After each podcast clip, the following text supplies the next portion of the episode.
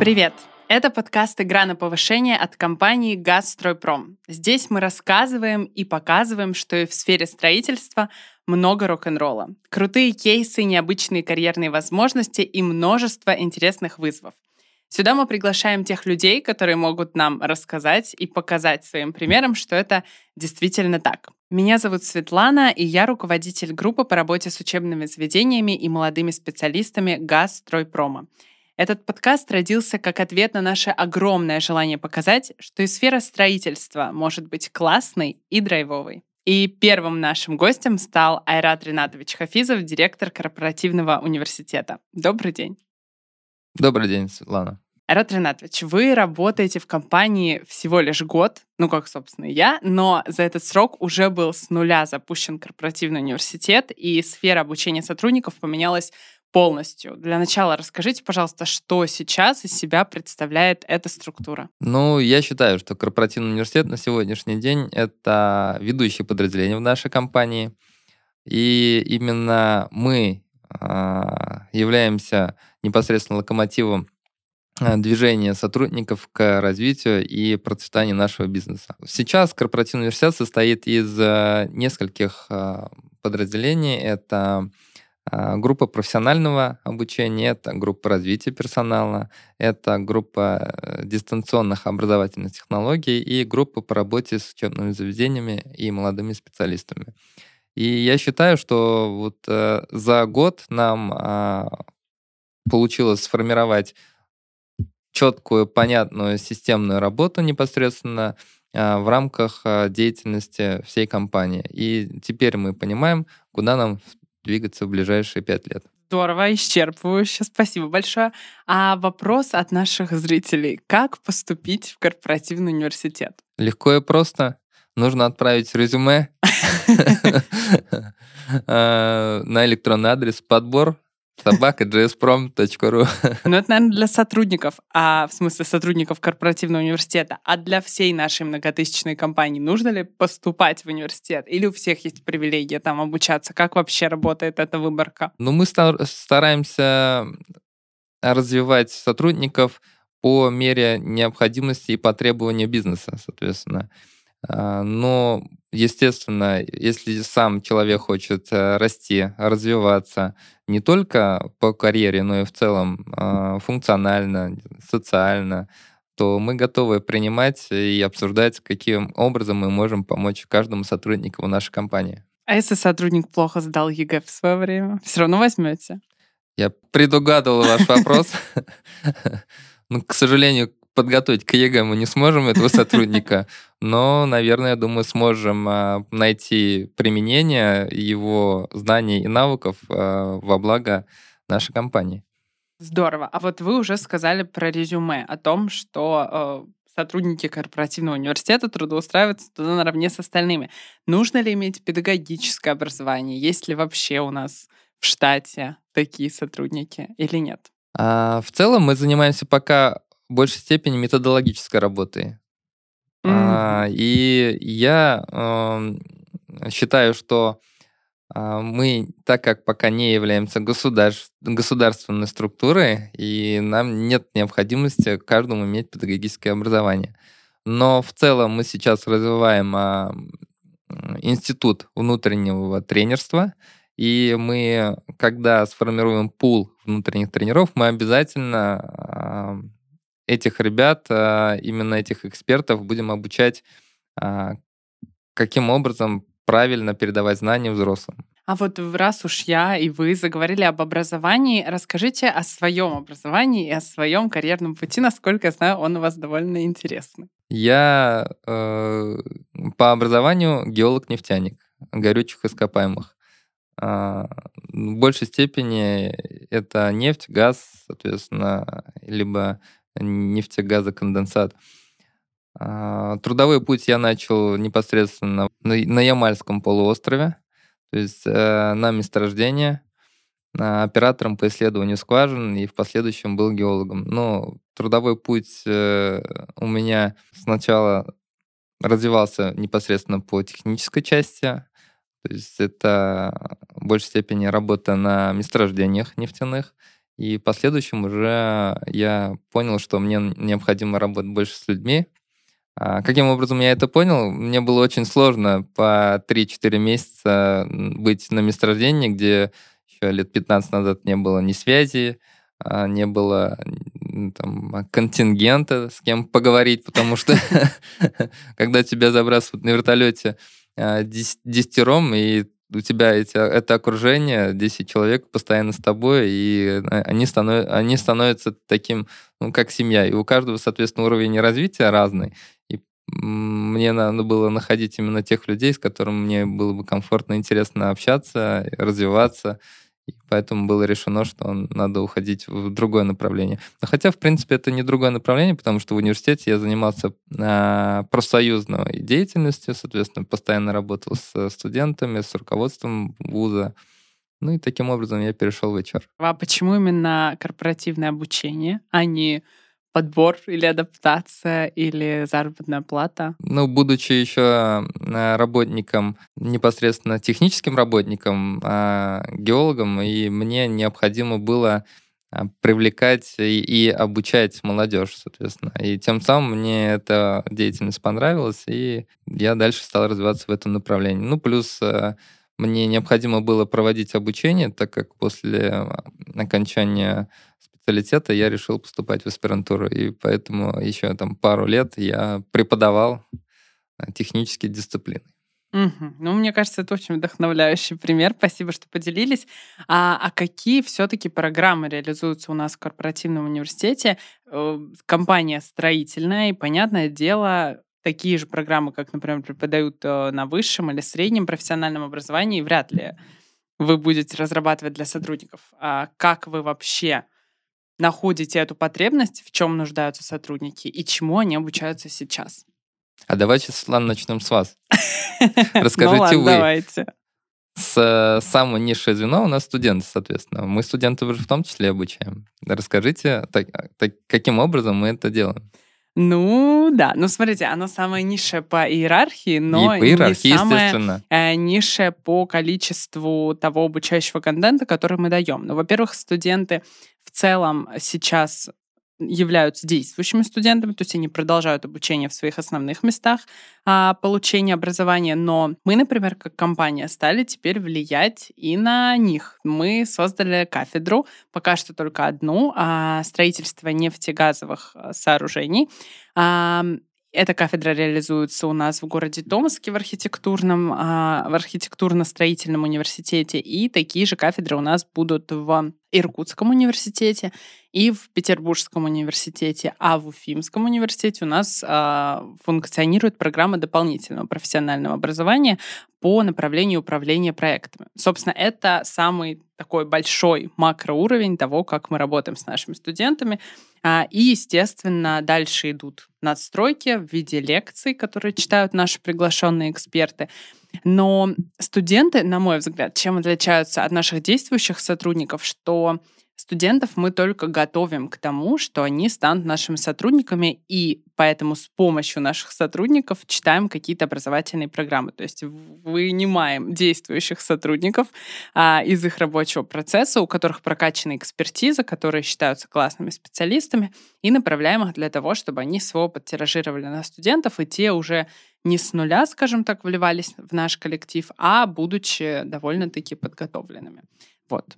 Но, это Светлана, я... мы же еще развиваем их не только в, а, развиваем не только их харды, но и развиваем их софты. Естественно, это я сказала в более таком академическом плане. На самом деле у нас проходят еще тренинги, а, различные лекции, мастер-классы, семинары для студентов и для наших действующих молодых специалистов. Тут мы их особо не распределяем по категориям. А это мастер-классы по личной эффективности, по тайм-менеджменту, по стратегическому планированию. И, в общем-то, все это мы тоже проводим, потому что а, на сегодняшний день без софтов трудно хорошо устроиться в такой компании, как наша. Ну, понятное дело, что а, не для всех специальностей, но мы стремимся, чтобы даже а, те ребята, которые у нас едут работать на вахту, они тоже были в этом прокачаны. Потому что, например, у нас есть живой пример. У нас а, недавно молодой человек поработал на вахте а, во время работы на вахте, он прошел у нас тренинг по тайм-менеджменту, а сейчас он уже устраивается к нам в офис. Вот, поэтому в целом софтам мы учим всех тоже. А как вы их учите?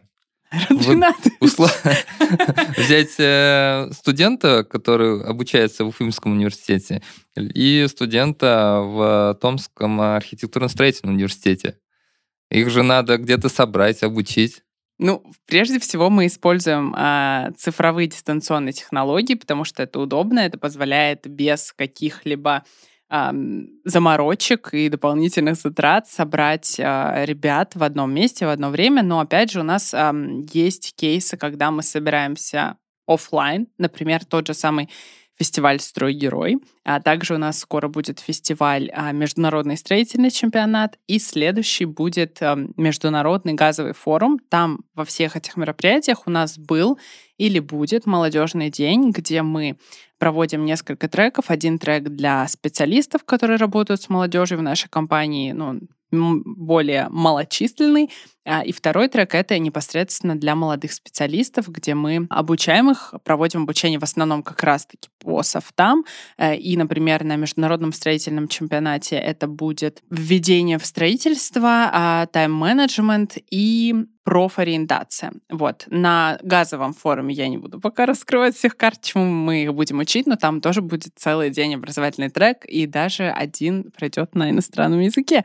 Вот, чтобы наши будущие Круто. коллеги были еще более ценными, прокачанными и продвинутыми. Видите, корпоративный университет только на студентов как ориентирован. Ну да, на самом деле я-то могу говорить весь наш подкаст про деятельность группы по работе с учебными заведениями молодыми специалистами, но все же давайте вернемся и к большей целевой аудитории. Пока что к сожалению, ну или к счастью, пока что аудитория наших сотрудников, она превышает аудиторию наших потенциальных будущих молодых сотрудников, вот чему мы учим их, и зачем их вообще учить, если они и так уже у нас работают, и так их взяли на работу, и так все хорошо. Ну, Светлана, ну вы же понимаете, что получив образование в университете, либо в колледже, на этом не стоит останавливаться. Вот я не считаю себя экспертом, получив образование в университете, если я это не буду наращивать, эти компетенции постоянно развивать. А чему же обучает корпоративный университет? Давайте дальше по иерархии, если пойдем. А у нас есть э, рабочий персонал непосредственно на объектах строительства. А, мы обучаем, соответственно, а, по программам обязательного обучения и профессионального обучения. Но обязательное обучение, думаю, наших, нашу аудиторию не сильно интересует. То есть... Давайте просто проговорим, что это то обучение, которое обязаны проходить сотрудники для того, чтобы подтверждать свою квалификацию, чтобы их допускали до ну, либо по законодательству, той работы, да, да и чтобы их э, не уволили. Переходя к профессиональному обучению. На сегодняшний день э, на рынке труда а, достаточно большой дефицит рабочего персонала именно а, по направлению механизации. То есть это машинисты спецтехники, это водители, плюс, соответственно, а, дефицит сварщиков, различные виды сварщиков. И каким образом мы, как корпоративный университет, стараемся помочь бизнесу? То есть э, мы переобучаем по данным профессиям, тем самым а, сокращая дефицит персонала для компании. Например, мы за год своей деятельности обучили уже более двух с половиной тысяч а, сотрудников, 50% из которых перевелись уже по приобретенным новым профессиям. И если посчитать э, потери, которые несет компания за простой техники, либо за отсутствие а, специалистов сварочного производства. Это достаточно большие деньги. И я считаю, что корпоративный университет здесь несет добавленную стоимость а, к а, существующему, существующим процессам бизнеса. А далее, если пойти, то это обучение линейного инженерно-технического состава. То есть это мастера, это прорабы, это начальник участков. Именно те, кто руководит непосредственно на земле этими рабочими. У нас есть отдельная программа для них, она является модульной у нас. Плюс а, мы применяем не только очное обучение, но и в том числе стараемся применить и э, цифровые технологии. То есть у нас есть учебный портал, о котором мы там, я думаю, что дальше тоже расскажем. Следующий уровень — начальники СМУ. Мы для них придумали именно модульную систему, где заказчиками являются а, функциональные лидеры То есть это, предположим, направление охраны труда, это, предположим, направление исполнительной документации, строительного контроля, это календарно-сетевое планирование. То есть это именно те направления, а, которыми начальники СМУ а, встречаются ежедневно в своей работе. И эти направления непосредственно необходимо в них прокачивать для того, чтобы бизнес наш постоянно становился более эффективным. А, далее, если перейти, то есть у нас институт руководителей проектов. Ну, вообще в крупных строительных компаниях руководитель проекта а, это тот человек, на котором в целом держится процесс а, управления проектами, управления строительными проектами. И э, мы а, для них разработали модульное обучение, которое состоит из трех модулей, включает в себя и онлайн-этап, и офлайн этап и непосредственно постоянное развитие с применением цифровых дистанционных технологий, плюс, соответственно, реализация а, программ круглых столов от потребности их а, и плюс от а, потребности функциональных лидеров. Ну и, наверное, если переходить дальше, у нас есть программы развития функций, да, то есть это школа HR, это развитие комендантов, да, то есть те, кто непосредственно работают на объекте строительства и сопровождают а, наших а, рабочих и инженерно-технический состав, когда они приезжают на объект строительства. Ну, можно много дальше продолжать. А, различ... Развитие различных функций у нас потребность исходит непосредственно от лидеров функций в том числе.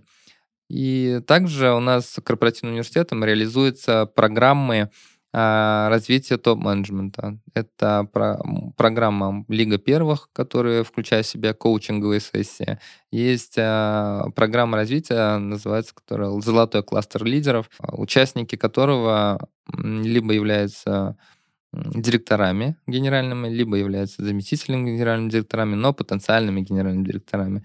Тем самым мы развиваем, так сказать, школу генерального директора, чтобы у нас всегда был а, резерв. Ну, и я могу много долго говорить о том, кого мы обучаем еще и каким образом. То есть это различные форматы, как вы сказали, с студентами, а, там, и онлайн, и офлайн, и стратегические сессии, и круглые столы, и семинары, а, и а, конференции. То есть весь объем обучения в компании в целом реализуется через корпоративный университет. И производственные компании, в том числе, имеют специалистов по обучению, которые функционально э, числится у нас в команде. И я очень рад и тому, что, что нам за год получилось э, с реализацией обязательных обучений перейти на совсем другой уровень. А, и плюс, соответственно, получилось даже взять пару э, премий. А, и то есть в целом я считаю, что мы развиваемся правильно, и эту тенденцию мы будем сохранять. Но я вас слушала очень внимательно, и мне кажется, что наши зрители и среди наших сотрудников, и среди тех, кто будет нас смотреть из других компаний, а, заинтересуются фактом обучения по дефицитным профессиям. Как вот вы решаете, что эта профессия дефицитная, а это не дефицитная? И условно, машинисты вам сейчас нужны, а те, кого вы переучиваете на машинистов, они как уходят с работы? Они менее дефицитные. То есть, э, ну, есть рынок труда, есть аналитика, и мы понимаем, что подобрать, предположим, стропольщика легче, чем э, машинист экскаватора.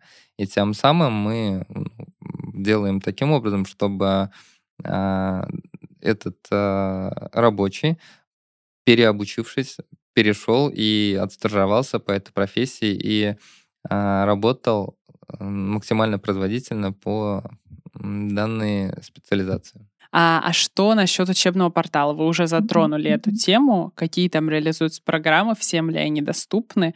А, какой охват у дистанционного портала? Давайте назовем учебный портал. Это не только у нас э, платформа обучения, это в целом, я считаю, что это база знаний, в которую несет э, также добавленную стоимость в нашей компании.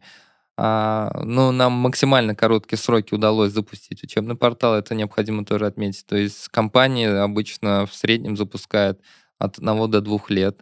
Такие системы мы запустили по сути, там за 3-4 месяца. У нас в настоящее время в, на портале содержится порядка 150 электронных курсов, более 30 из них уникальные. То есть уникальные именно сделаны под а, нашу специфику. Это кастомизированные электронные курсы, предположим, по а, ПТО, по СПОЛ документации, по строительному контролю, а, ну и так далее. Можно достаточно много продолжать и пересчитывать.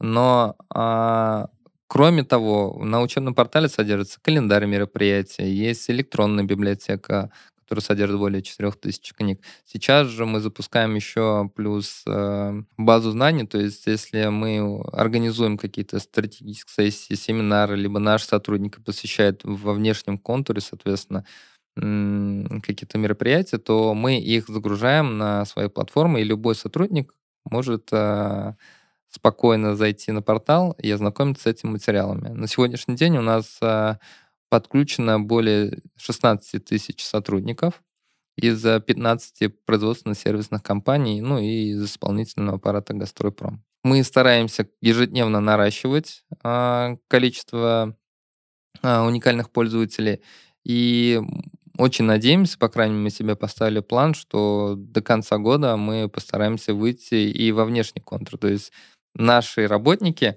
смогут спокойно из дома, либо с, либо на объекте строительства, где есть интернет, соответственно, через телефон, через планшет спокойно использовать учебный портал в рамках а, своего развития, в рамках прохождения обязательных электронных курсов и так далее. Ну, в целом, по системе дистанционного обучения у нас достаточно большие планы, в том числе это и интеграция с другими системами, а, это и а, автоматизация непосредственно учета, отчетности, обучения всех в компании. То есть мы должны понимать, что это большой массив данных. То есть на сегодняшний день, а, по моим данным, мы обучили более там, 50 тысяч человек. То есть, и необходимо эти данные куда-то вносить, чтобы это все сохранялось. Поэтому сейчас работаем над автоматизацией этой системы в том числе.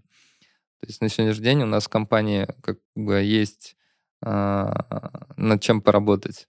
И я считаю, что если мы верхнеуровнево э, сделали максимально возможный рывок, то нужно и какие-то фундаментальные вещи под, подтягивать под э, наши достижения. То есть я считаю, что вот эта работа, она будет только в том случае системной. Ну, Арат Ренатович, видно, что вы горите своим делом. Очень исчерпывающие подробные ответы. Спасибо. Но вот вы все-таки а, основную массу своего ответа сосредотачиваете на либо обязательном, либо профессиональном обучении, либо на мероприятиях развивающих.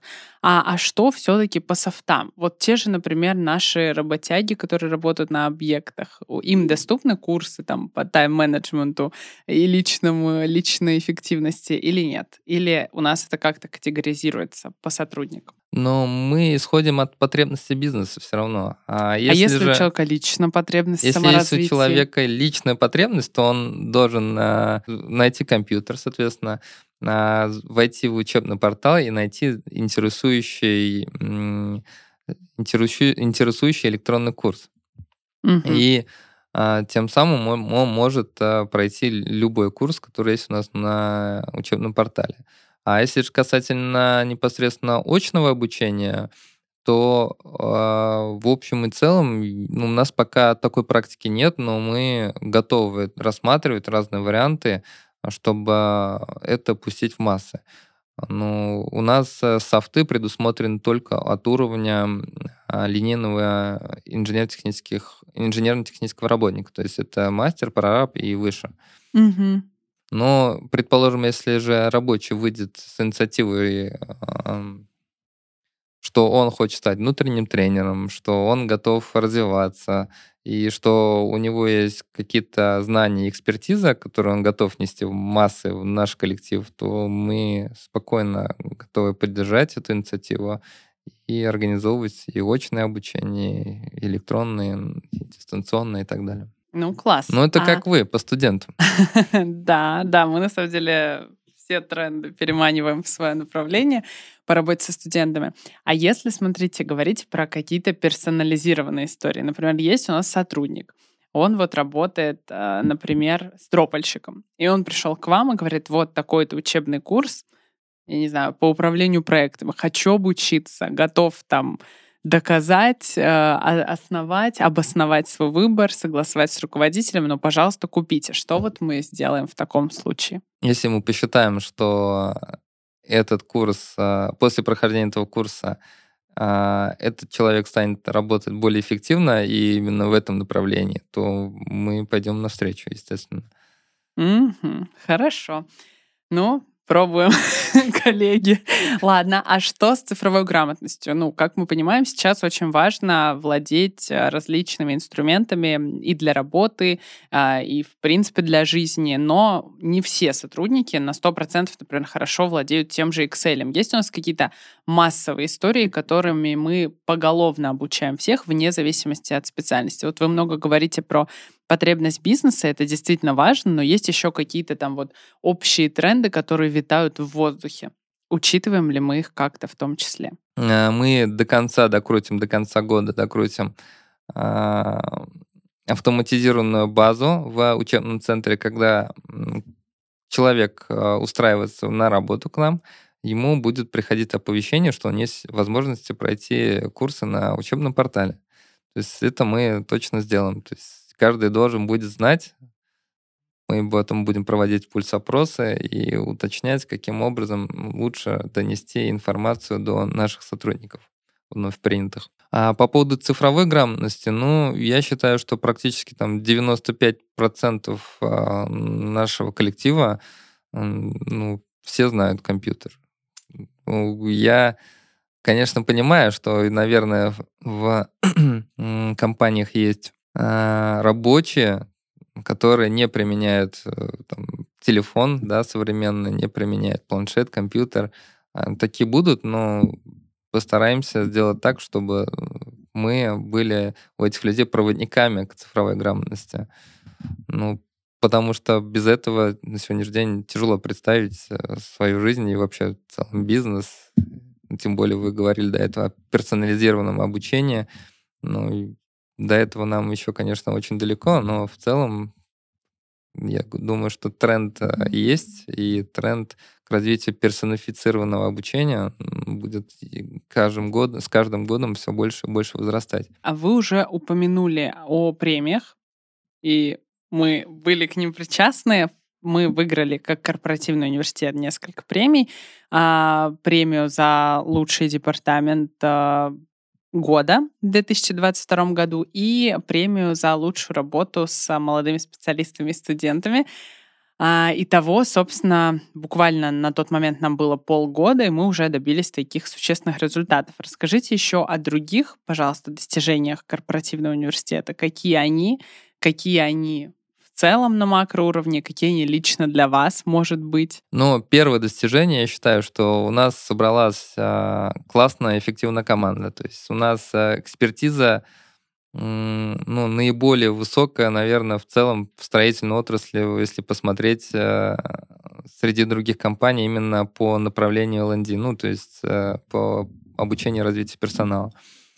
А, и именно и эта команда делает как раз-таки результаты. Ну, как бы это первое достижение. Второе достижение, я считаю, что это максимальная эм, погруженность в профессиональную сферу, и все, что мы стараемся делать, мы стараемся кастомизировать под нашу специфику и исходить из, от потребности наших заказчиков. То есть по факту мы ну, такие вспомогательные ребята, которые стараемся и помочь и сопроводить, и сделать полезно как бы для того, чтобы эффективность бизнеса была наиболее высокой.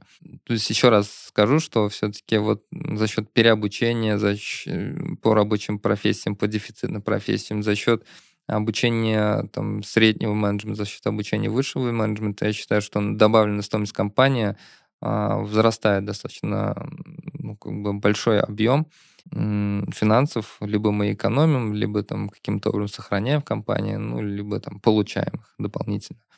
А, ну и третье, наверное, отмечу, что, что у нас очень э, сильная э, экспертиза в том, каким образом э, это делать и куда идти. То есть э, это не только исходить от того, что давайте мы там сегодня организуем семинар, да, мы как бы прорабатываем все до мелочей. Это будь то работа со студентами, либо это профессиональное обучение, либо это создание каких-то электронных курсов. То есть у нас под каждую нашу, под каждую нашу деятельность, под каждый процесс а, заложено, а почему мы это делаем, а что дает эта компании. Соответственно, мы стараемся именно работать вот от этого. И следующее, наверное, наше достижение в 2024 году должно стать то, что а, мы на уровне всей России сможем заявить о себе а, о том, то, что как правильно и как эффективно создавать корпоративные университеты в строительной отрасли для, ну, как бы в России в целом.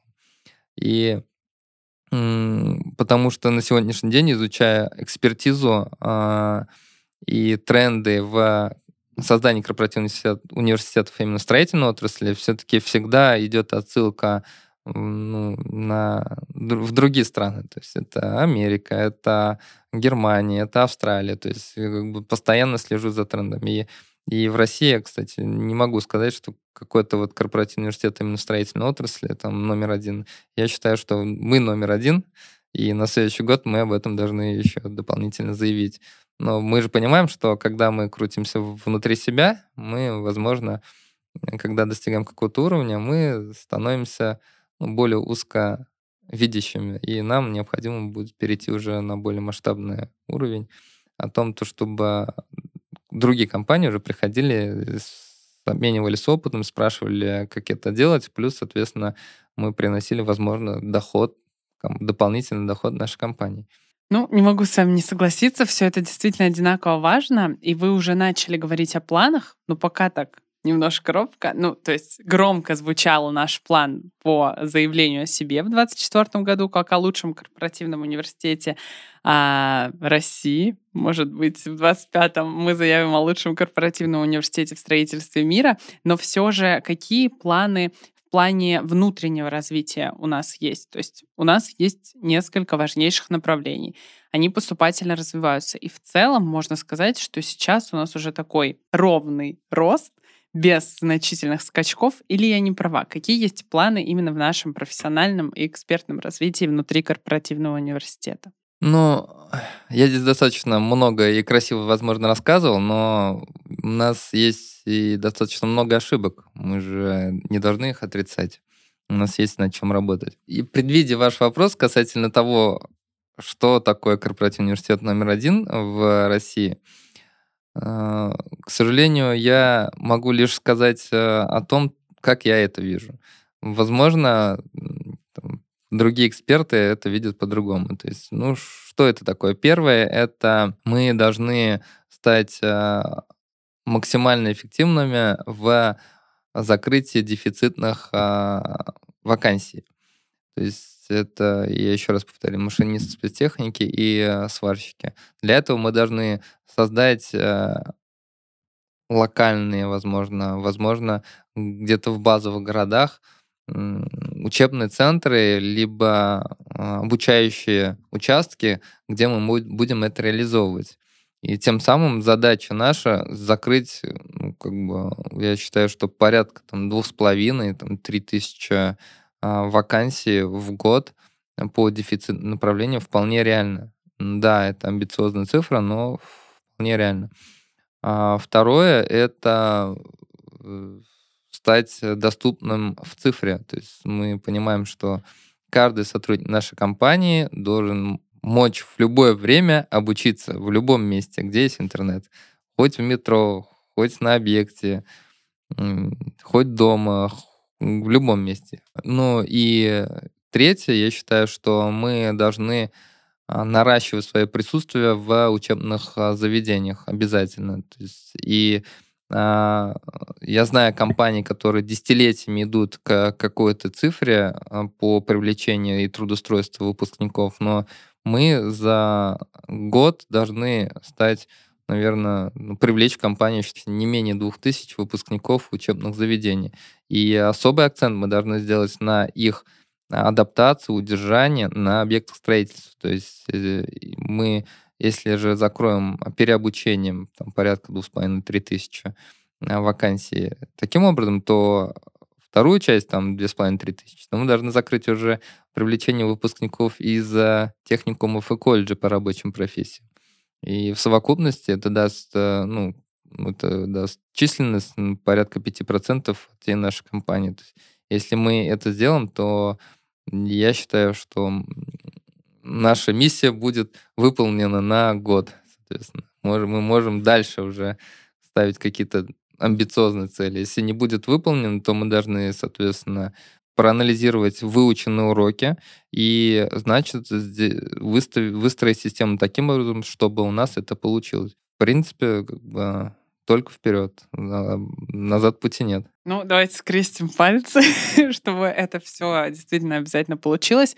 А, ну, опять же, вы сейчас озвучиваете какие-то очень амбициозные цифры. Мы, как сотрудники корпоративного университета, знаем, конечно, что они достижимы. Но все же, мне кажется, без какого-то содействия внешнего, внутреннего очень сложно их достичь. Есть ли у корпоративного университета какие-то коллаборации с внутренними подразделениями или с какими-то внешними провайдерами? Расскажите еще об этом. Ну, естественно, достигать каких-то результатов во благо бизнеса невозможно одному. То есть это постоянно кроссфункциональные коммуникации. Даже сегодня а, перед э, выездом сюда, а, то я долго беседовал о переобучении специалистов, а, специалистов производства технического отдела. То есть это те, кто работает с исполнительной документацией. А по пути я разговаривал о том, каким образом мы можем а, повысить эффективность э, работы и помочь комендантам, чтобы сервисные службы, вот они по сути сервисными службами являются, встречали таким образом, как встречают, предположим, в тех же гостиницах там, именитых. То есть это не должно отличаться, я считаю, что потому что ну, как бы наш персонал это, это ценность, которой гордится компания. Ну, Эрат спасибо, что вы своими ответами подкидываете мне идеи для вопросов. И следующий вопрос а, основан на том, что вы вот перед подкастом успели уже продуктивно поработать, в дороге успели продуктивно поработать. И я знаю инсайдерскую информацию, что и в принципе вы очень много работаете. А, скажите нам, есть ли какие-то лайфхаки личной эффективности, возможно, ваши личные секретики или просто принципы, которых вы придерживаетесь в этом смысле? Давай давайте расскажу пару лайфхаков. Первое а, — это на входе перед э, каким-то делом, либо перед какой-то работой, а, если это совместный труд, то обязательно необходимо договориться с, совместно о том, каких результатов мы ожидаем на выходе, и что мы делаем, если у нас не получится, и что мы делаем, если у нас получится. То есть э, соглашение — это прежде всего. То есть, потому что, возможно, когда человек заходит в какую-то деятельность, либо начинает делать какой-то процесс, у него ожидания могут быть другие, а у другого человека, соответственно, другие. Поэтому как бы, ценности должны э, синхронизироваться. И либо какие-то ожидания должны синхронизироваться, если это какие-то короткие проекты. Это первое. Второе — это не бояться делать. То есть глаза боятся, руки делают. А, третье — это стараться стать максимально полезным а, именно заказчику. То есть э, неважно, что ты делаешь, но надо делать хорошо. Всегда надо стараться делать работу на высоком уровне, вне зависимости от того, для кого, для чего и каким образом ты это делаешь. И ну, четвертый лайфхак — это, ну, по крайней мере, я не буду делать, если работа мне не интересна. Наверное, лукавлю, но, но я стараюсь делать то, что мне всегда интересно. Соответственно, потому что поддерживая свой интерес, это ты делаешь это, стараешься делать это максимально эффективно, а, ты стараешься этому уделить максимально возможно максимально возможное время и плюс, соответственно, привлечь максимально ресурсы к, для достижения результата. Ну и пятое — это ценность, это общение, это друзья, коллеги. Потому что в любой момент у тебя может, когда ты особенно рутинно делаешь э, какой-то процесс долго, у тебя в любой момент может возникнуть ну, такой ступор, и как бы вроде как должно было получиться, но не получилось. А надо спросить у коллег, либо у друзей, а, которые этот процесс, либо там, похожий процесс, либо похожий функционал выполняли. С каким образом они преодолевали какие-то трудности. И тем самым я как бы, в связи с тем, то, что у меня достаточно большой круг общения и достаточно хорошая экспертиза у моих коллег в моей команде. За счет этого я считаю, что ну, как бы можно достигать максимальный синергетически полезный эффект и как для себя, так и для компании. Угу. Ну, я надеюсь, что все записали, кто интересуется карьерными лайфхаками. А, правда, большое спасибо. Самое важное, наверное, вы озвучили. Но я просто тут недавно была на одном этапе, и так как человек, который заинтересован а, в сфере именно старта карьеры, потому что мы работаем с молодыми специалистами, хотелось бы сделать оговорку или, возможно, уточнить у вас насчет той работы, которая не всегда интересна. Ну, условно, сейчас у молодых специалистов есть такая проблема, что они даже устроившись в классную сферу, потрудившись, там, приложив какие-то усилия, не всегда там задерживаются, потому что, например, мы сказали сделать какую-то огромную Excel-табличку из 30 э, других Excel-табличек, и их это пугает. Они думают, что не надо этим заниматься, надо заниматься только тем, что по кайфу, и вообще я не буду этого делать. И, естественно, с течением времени такие кейсы накапливаются, и авторитет э, этим не укрепляют молодого специалиста. А что вы скажете на этот счет? Нужно ли в начале карьеры, возможно, где-то переступить через себя, возможно, где-то потерпеть ради какой-то высшей цели. Понятное дело, что кайфовать от работы нужно, но давайте оставим на кайф 80% времени, например, и на операционку еще какой-то процент. Вот что вы думаете на этот счет, и были ли у вас такие ситуации в начале карьеры? Кайфовать от работы нужно, но мы же с вами понимаем то, что чтобы что-то делать в кайф, нужно сначала разобраться с базовыми принципами этой работы.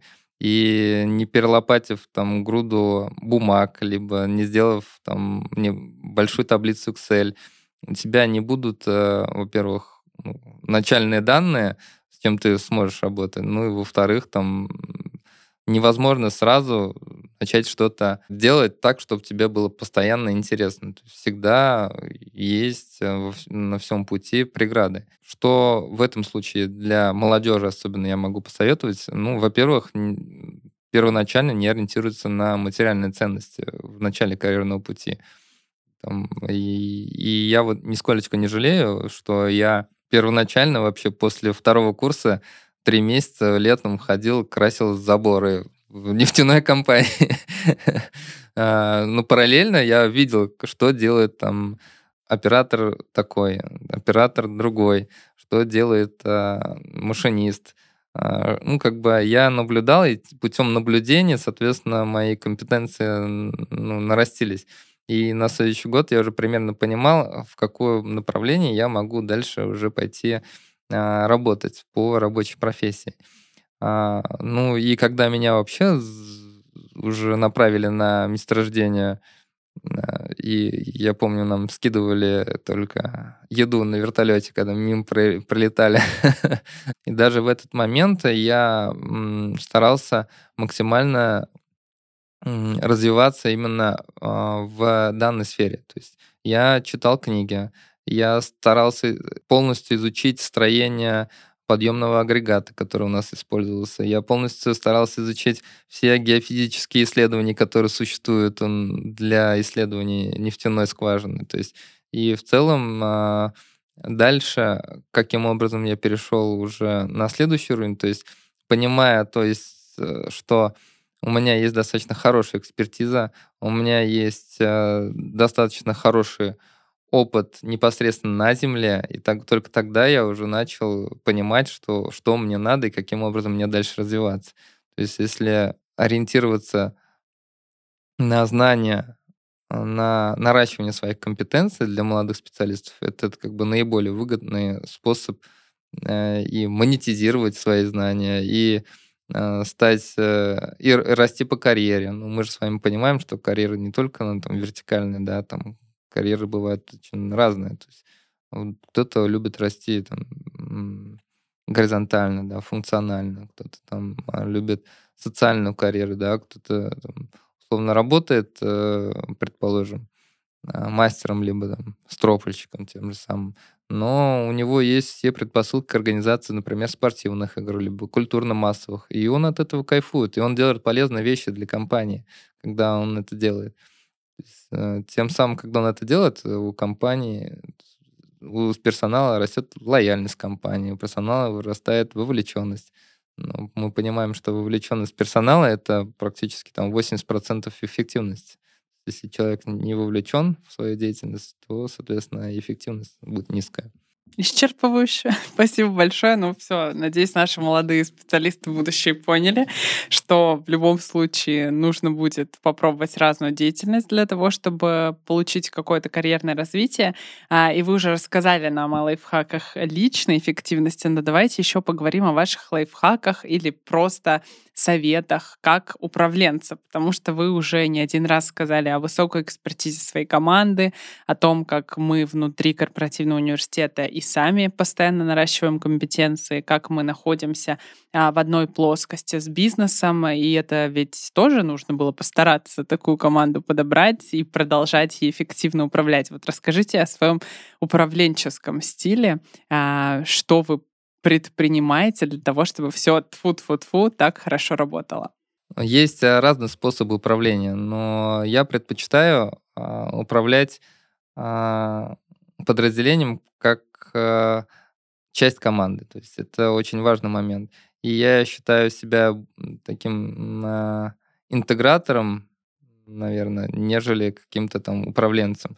И мы постоянно с нашими коллегами общаемся наравне, и они учатся у меня, и в том числе я учусь у них. Даже больше скажу, что я, у меня все руководители групп 100% а, сильнее меня и в своей деятельности. То есть, возможно, даже за счет того, что у нас есть такая синергия, мы можем а, реализовывать амбициозные проекты. И плюс а, команда всегда должна быть в тонусе, соответственно. Для этого ну, мы и не только формально там общаемся, но мы стараемся сделать общение неформальным. Ну, как вы знаете, мы проводили там различные исследования в, ком- в команде, да, там у кого какая мотивация, там кто выгорел, кому необходимо взять выходной, либо кому необходимо дополнительно подарить какой-то абонемент, ну и так далее. То есть мы как бы Я смотрим... не слышала про такую опцию. Пока. А вот будет день рождения, возможно, мы посмотрим на исследование и решим, что вам подарить. Ну, я думаю, команда — это не, не только один лидер, это в целом, наверное, совокупность э, лидеров по своей деятельности, которые работают на одну цель. И самое главное, что у них одна ценность. То есть э, даже если придет э, специалист, суперэксперт в, в своей области, но по ценностям он будет разниться с тобой, то достаточно сложно будет сработать с этим человеком. Поэтому К команда, К корпоративный университет. Ну хорошо, основные моменты я запомнила. Спасибо большое. А, а что касается мотивации не только сотрудников корпоративного университета, но и вообще всех наших сотрудников. Зачем им это? Зачем им проходить курсы? Зачем им идти повышать квалификацию? Ну, не считая обязательных там обучений, без которых они не смогут продолжать работу. Зачем это все им нужно? И как мы их к этому мотивируем? Зачем учиться? То, в принципе, а, мы не учим учиться. Мы стараемся делать так, чтобы каждый был заинтересован в своем развитии. Да, возможно, не учиться, но а если ты не учишься, и если у тебя есть базовое образование, на сегодняшнее, на сегодняшнее время это достаточно сложно сохранить свои компетенции. То есть ты учишься не только для того, чтобы быть полезным бизнесу, но и для того, чтобы а, у тебя личная эффективность росла. это очень важный момент. То есть когда было время, да, там, я считаю, там лет 50 назад, когда ты отучился в колледже, там, ну, в то время не было колледжа техникуме, предположим, либо в высшем учебном заведении, и далее ты э, поступаешь на работу, и как бы ты мог до пенсии работать. Эти времена прошли. Если сегодня ты не поддерживаешь актуальность своих компетенций и приобретенных знаний, то ты не будешь востребован в целом на рынке труда. Мы это понимаем. И это же учиться надо не только ради там, компании, но и в том числе ради себя. Второе, я бы хотел сказать, что нельзя заставить э, лошадь пить воду, загнав в озеро. То есть это то же самое. Нельзя заставить человека учиться, если он не хочет. Все очень просто. Хорошо. Раз уж мы начали использовать афоризмы, мне тоже кажется, что касательно обучения важно помнить, что чтобы оставаться на месте, надо бежать. вот, да. и мне кажется, ну, это действительно откликается в той реальности, в которой мы существуем сегодня.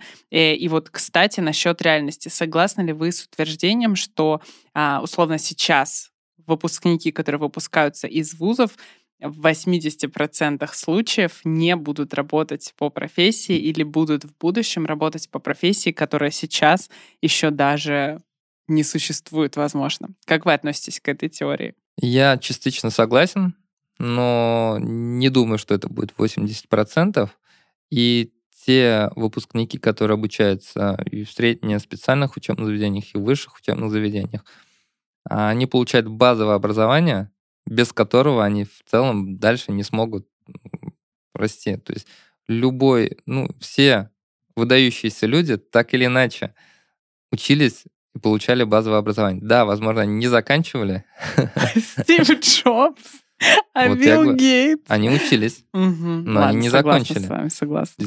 И даже я там, и даже условно, ну, как бы не закончил аспирантуру, но мне достаточно полезно сегодня применять те знания, которые я получал там, и тот опыт, который я перенял у профессоров, у доцентов и у тех ученых, которые там мне помогали э, писать э, диссертацию, то есть это колоссальный опыт, который я сегодня несу там в массы. И, наверное, процентов 30, ну, наверное, процентов 30-50 в этом промежутке, да, я думаю, что в ближайшие 10 лет будет перестройка именно по, по получаемому образованию, и плюс еще, скорее всего, будет перестройка и в сфере образования в целом государственного.